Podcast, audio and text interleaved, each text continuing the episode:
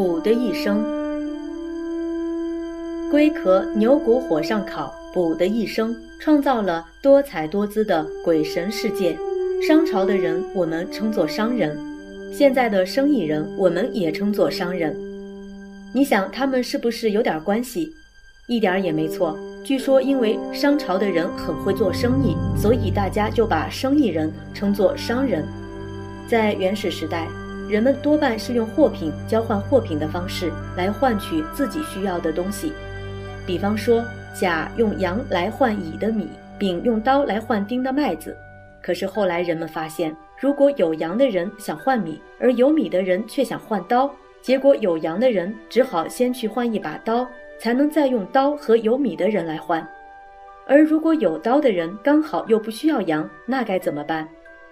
后来人们终于发明了钱，大家只要把想和别人交换的东西换成钱，再用钱去换自己需要的东西，这就解决了困难。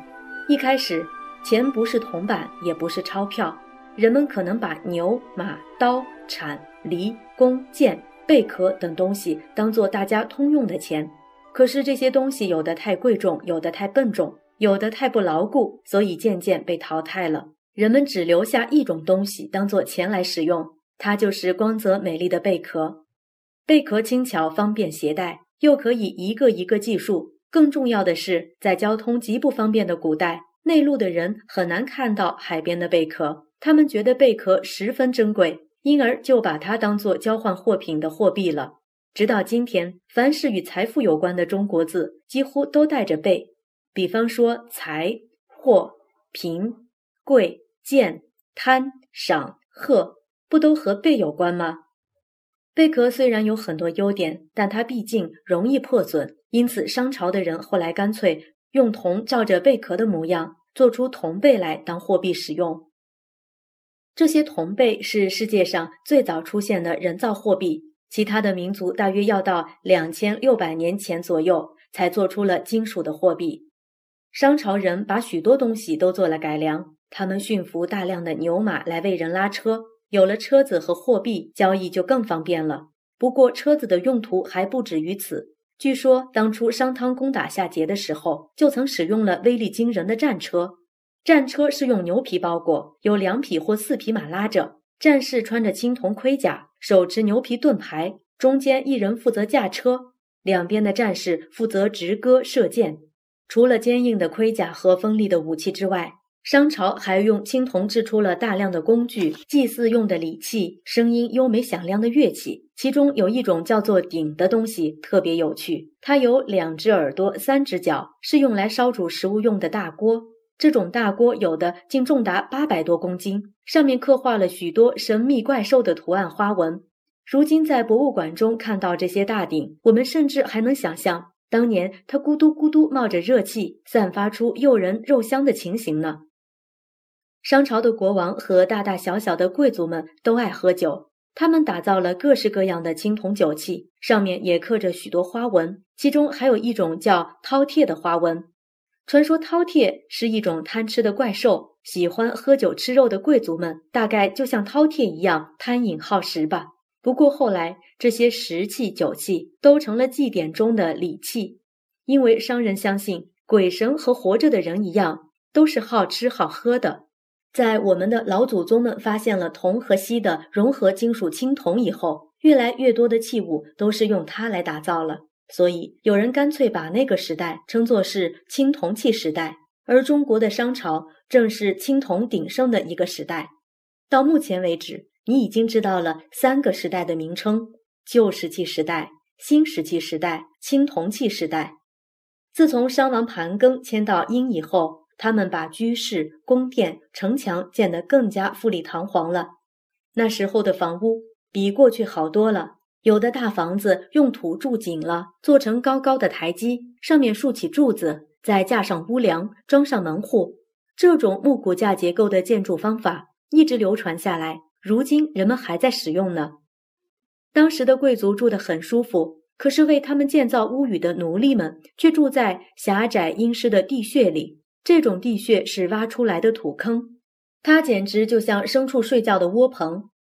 商朝人把战争中俘获的俘虏当作奴隶，他们不给奴隶好吃的、好穿的、好住的，奴隶死后也没有随葬品。若不听话，就会受到严厉的责打，有些甚至要砍掉他们的脚以示惩罚。王室贵族死了，就将大量的奴隶杀掉，一起殉葬。他们大概认为死后仍然可以驱使那些奴隶为他们不停的干活吧。商朝人非常相信鬼神，比方说他们在建造王宫的过程中，地基打好了，柱子竖好了，门安装好了，每一个环节都要分别举行祭祀仪式。祈求鬼神保佑，避免灾祸。每次祭祀都要将大量的牲畜和奴隶杀埋在地基、柱子和门户的下面，以求平安。如果要你住在这种房子里，不知道会不会感到毛骨悚然？鬼神既看不见也摸不着，更不会对人说话，人们怎么和他沟通呢？你还记得巫师吧？商人就是靠巫师来和鬼神打交道的。当时的人认为，生活中的一切都要听命于鬼神，无论是祭祀、耕种、狩猎、出征、疾病、刮风下雨、生男育女等等，都得问一下鬼神的意思。这时候，被称作卜人的巫师就把龟甲或兽骨拿来磨光，在上面钻个孔，放在火上烘烤。甲骨片有钻孔的地方，遇热就会“卜”的一声裂开，那些裂纹称作兆。它代表了事情的吉凶祸福。你看卜和罩子，不正像裂开的纹路吗？卜人于是根据纹路的变化，指示人们该不该做这件事。当然，卜人在占卜完了之后，还要把事情的结果记录下来，看看是否灵验。这些记录下来的文字就是甲骨文。我们虽然知道，在甲骨文之前，中国人的老祖宗一定早就有了文字。不过到目前为止，甲骨文仍然是我们发掘出来可见到的最早的中国文字。幸亏有了它，我们对商朝过去的故事才知道的更多一些呢。好了，现在巫师说那个兆是吉兆，你该去做；那个兆是凶兆，你不可以去做。于是巫师就成了决定一切的人，他似乎成了鬼神的代言人，具有无上的权威。我不晓得你有没有想到。当一位国王如果想做什么事，而巫师总是告诉他说那是凶兆，绝不可做；或者国王不想做什么事，而巫师总是告诉他说那是吉兆，你必须去做。如此一来，国王终究会感到不耐烦的。商朝传到一位叫吴乙的国王时，他觉得巫师们的权势太大了，实在有点忍无可忍了，于是就想出一个办法。他先请人刻了一个神像。然后找一个大臣来代表神同自己赌博，大臣当然不敢赢吴乙，吴乙便宣告说：“你们看，连神都赢不了我，还有什么好生气的？”于是趁机把神打了一顿。从那时候起，国王与巫师间的对抗算是有了一个结果。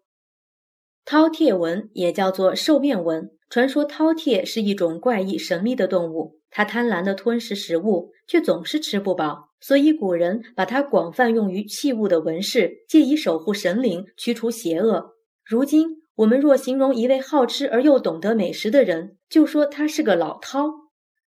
所谓青铜，指的就是铜、锡、铅的合金。